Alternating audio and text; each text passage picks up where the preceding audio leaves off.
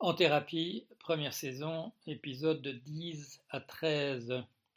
Voilà ce que je vais faire. Je vais commencer par faire une petite lecture. Certains d'entre vous reconnaîtront immédiatement de quoi il s'agit. Euh, certains autres et certaines autres peut-être pas. Et à l'intention de ces derniers ou de ces dernières, euh, j'expliquerai par la suite de, de quoi il s'agit. Mais voilà, voilà ce que ça dit.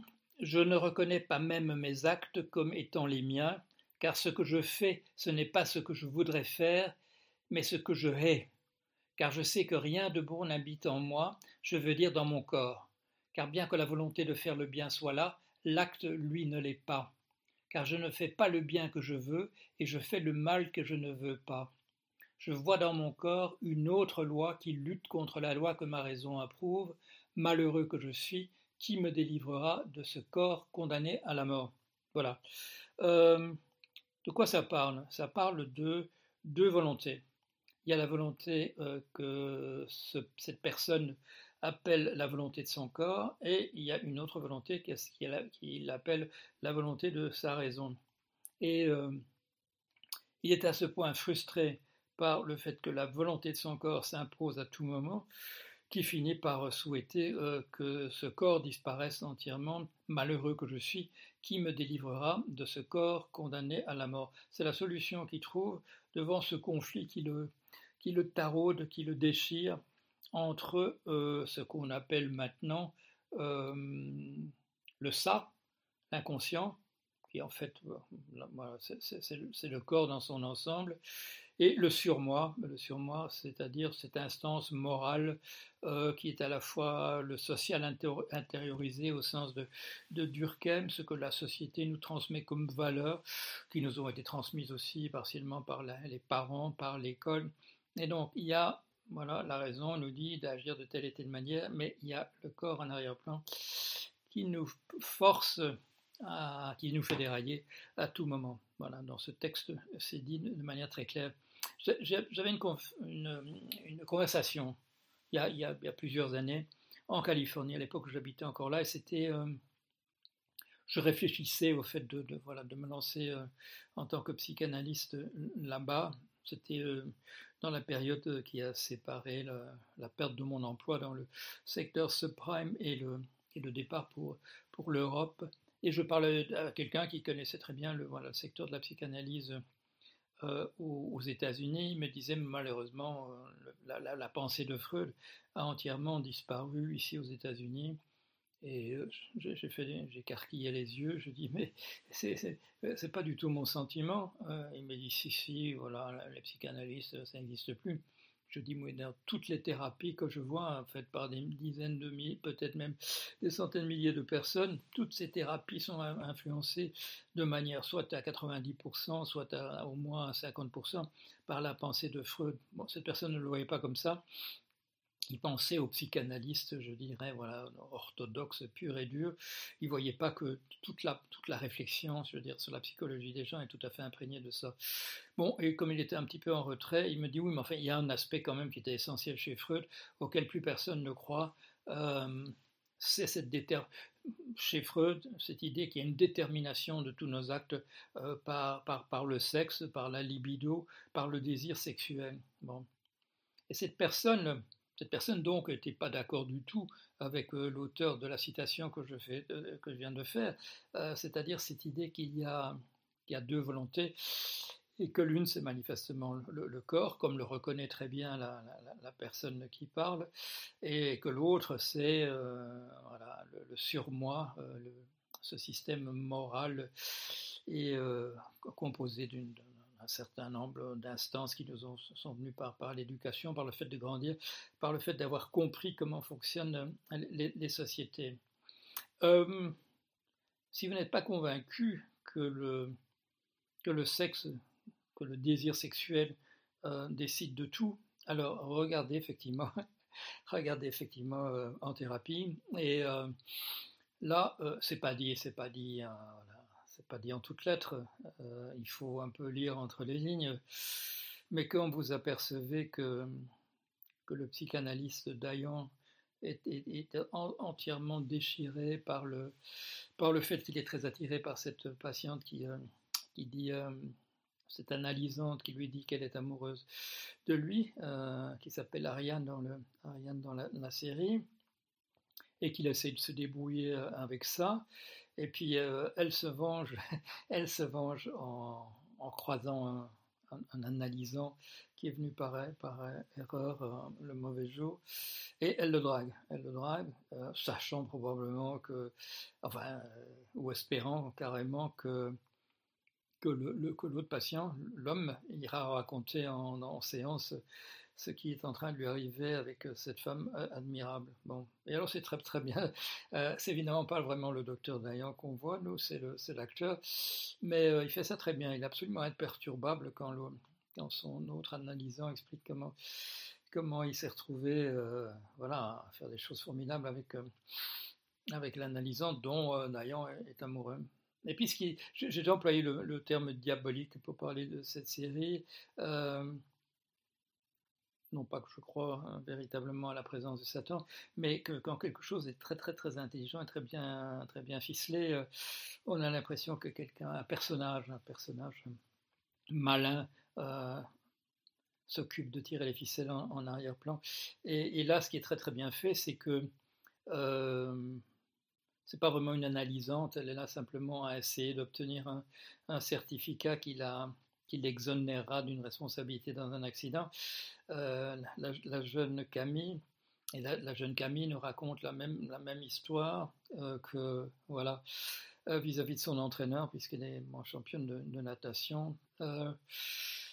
Euh, les corps ont décidé un jour de faire des choses que, que la tête n'approuvait pas. Et, euh, et, voilà. Et donc, euh, Dayan est en train d'écouter une histoire carrément parallèle à la sienne avec Ariane, sauf qu'il n'y a encore rien de consommé. Je compte sur les autres épisodes pour nous expliquer ce qui va se passer, mais enfin, bon, il ne faut pas une imagination débordante ce qui a été dit par ce personnage que j'ai cité au, départ, euh, et qui, euh, est là, voilà, la réfutation de ce que me raconte ce bonhomme qui connaît la psychanalyse aux États-Unis, que plus personne ne croit, plus personne ne croit euh, au fait que la, que la sexualité décide de tous nos, actes.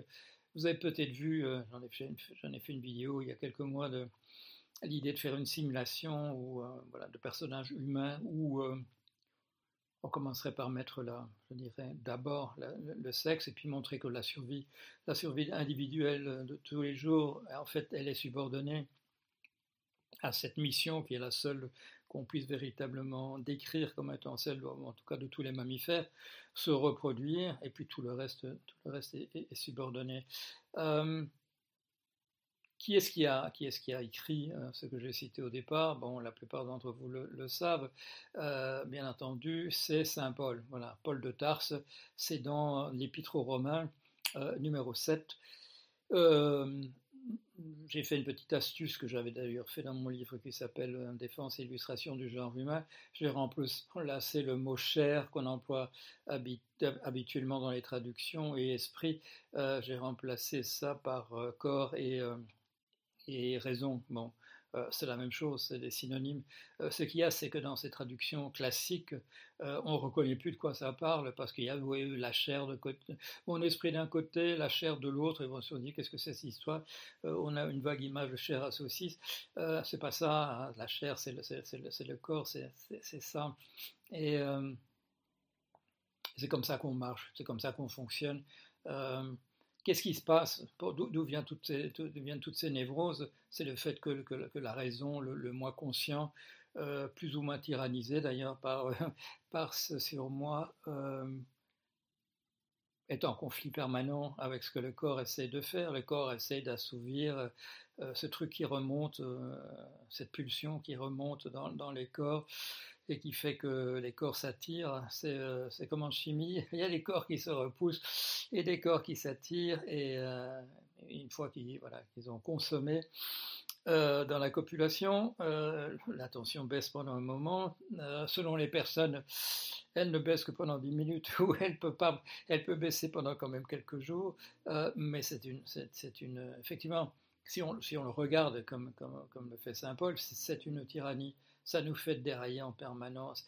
Et euh, ce qu'il y a, c'est que la, voilà, le moi conscient a, développé une, une, capacité quasiment infinie à, raconter des bobards sur ce que, sur ce que le corps veut faire. nous sommes beaucoup plus malhonnêtes que, que Saint-Paul à l'époque. Euh, ne voulons pas le reconnaître. Et comme mon bonhomme qui parle de psychanalyse aux États-Unis, là, il a tout à fait mis ça entre parenthèses. Il ne veut pas reconnaître que c'est, comme ça que, ça marche. Alors, qu'est-ce qui s'est passé? Je voyais, il y a un article récemment qui nous dit, euh, en fait, euh, en fait, il n'y a pas d'inconscient, il y a simplement la capacité, notre capacité à, raconter des histoires à propos de nous-mêmes, et on en déduit qu'il y a quelque chose qui s'appelle l'inconscient en arrière-plan. C'est un article très sérieux dans une revue de psychologie contemporaine.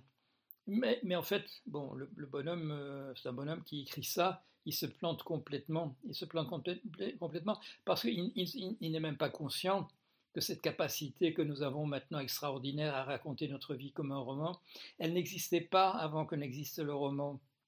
C'est parce que le roman s'est répandu que nous avons pris l'habitude de le faire. Et il y avait cette remarquable euh, réflexion de Musil dans L'homme sans qualité, en disant que, voilà, à l'époque dont il parle, les, années 1910, quand on va vers une guerre mondiale, euh, que les gens, euh, dans cette capacité à raconter la vie comme un roman, ils, sont en retrait de plus en plus en, mettant tout sur le mode de la citation. Il est en train de se passer que... mais, il, raconte, une histoire et dont nous savons, puisque Musil écrit ça lui dans les, années 20, que ça va déboucher sur la, Première Guerre mondiale. Euh, très bien fait, très bien fait ce, feuilleton, cette série. Euh, je me suis posé la question si quand on voit la, jeune Camille expliquer les affres de, de sa relation avec son, avec son coach, euh, avec son entraîneur, euh, est-ce que, ça met, est que ça met certaines personnes mal à l'aise?